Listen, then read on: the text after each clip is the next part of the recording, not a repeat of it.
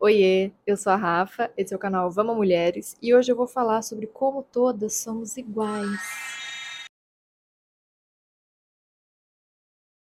Mas antes, aquele lembrete para você se inscrever no canal, ativar o sininho e deixar o like.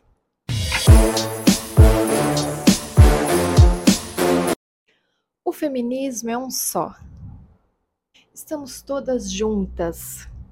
Somos todas iguais. Será?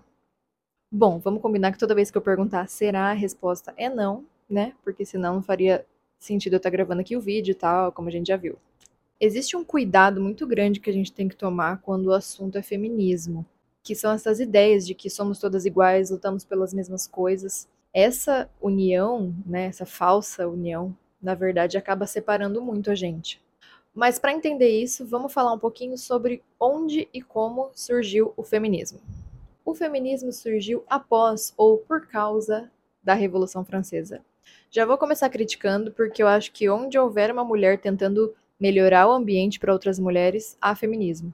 E essas referências de marcos iniciais, né, tem sempre um viés branco, eurocêntrico, né?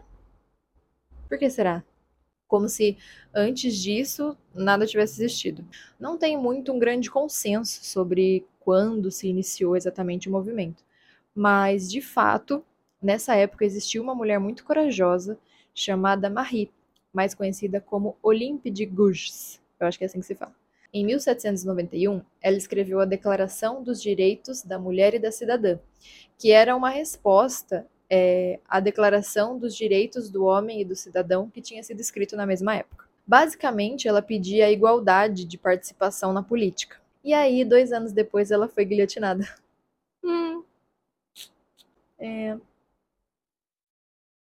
Em 1792, uma educadora inglesa chamada Mary Wollstonecraft também se pronunciou através do artigo Reivindicação dos Direitos da Mulher, em que ela falava principalmente sobre a importância do acesso à educação para a mulher.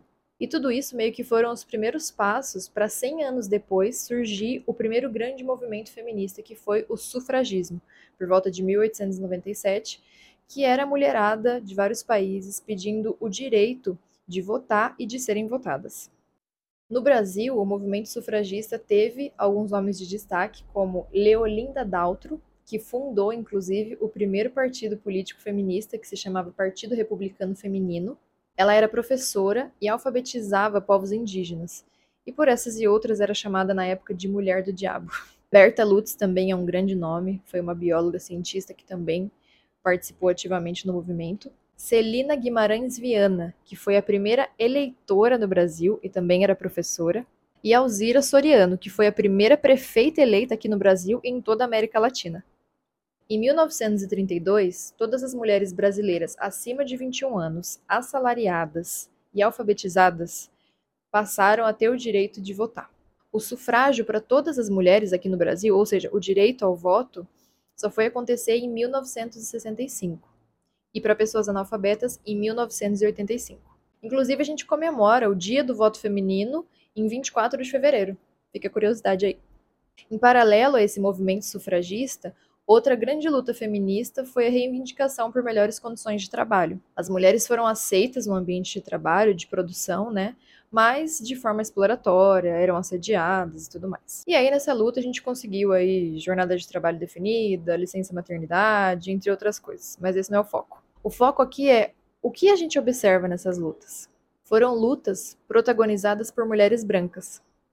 O voto vem primeiro para a mulher alfabetizada, que tem salário mulheres lutando por melhores condições de trabalho, enquanto as mulheres pretas, recém-saídas da escravidão, estavam trabalhando como domésticas.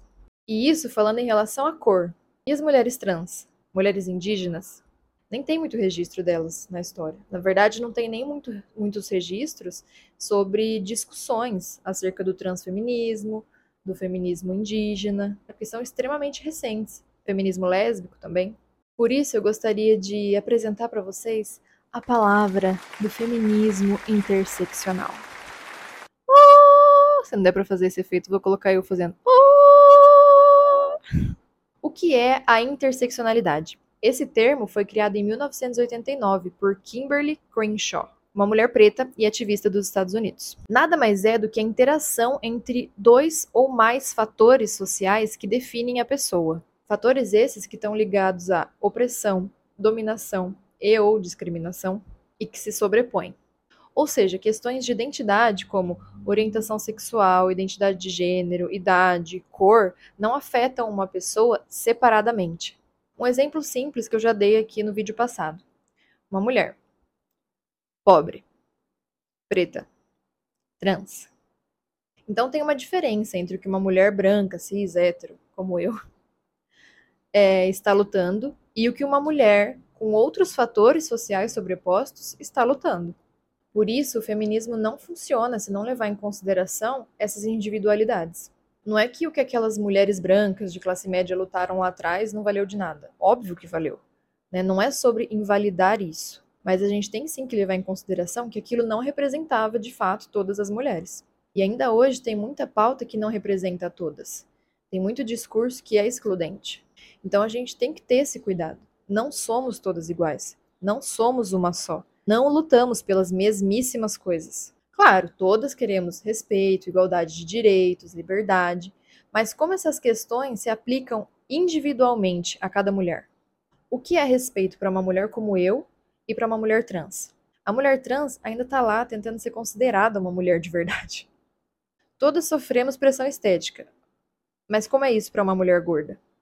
E outra coisa extremamente incômoda, mas que é real e que é muito importante da gente lembrar, é que não é porque somos oprimidas que não oprimimos também. Todas, todes, todos somos machistas, racistas, homofóbicos, todos. Em algum nível todo mundo é. Porque são preconceitos estruturais, enraizados. A gente cresce aprendendo, ouvindo essa merda. Então nós mulheres podemos sim oprimir outras mulheres podemos no sentido de que acaba acontecendo, tá? Às vezes ali sem querer, podemos reproduzir isso nas nossas relações. Não podemos no sentido de que é permitido, tá? Pelo amor de Deus. E como que a gente resolve isso? Aprendendo, lendo, ouvindo, indo atrás de informação, saindo da nossa bolha de realidade. Agora que a gente vive aqui, né, na internet, consumir o conteúdo de mulheres que estão ali expondo as suas lutas individuais. Né? Tem muita gente legal por aí que está realmente disposta a ensinar e explicar algumas coisas. E trazer essas discussões para a roda. Né? Esse, inclusive, é um, um dos intuitos aqui desse canal. Trazer essas discussões e aprender também, né? Porque eu não sei tudo. A pesquisa para esse vídeo deu bastante trabalho, inclusive. Mas é assim que a gente evolui, né? É assim que a gente traz libertação de pensamentos, né? Abre um pouco a cabeça, a nossa cabeça e a de outras também. Muito obrigada por me assistir até aqui. Comenta o que você achou e manda esse vídeo para as mulheres da sua vida. Um beijo e até o próximo vídeo.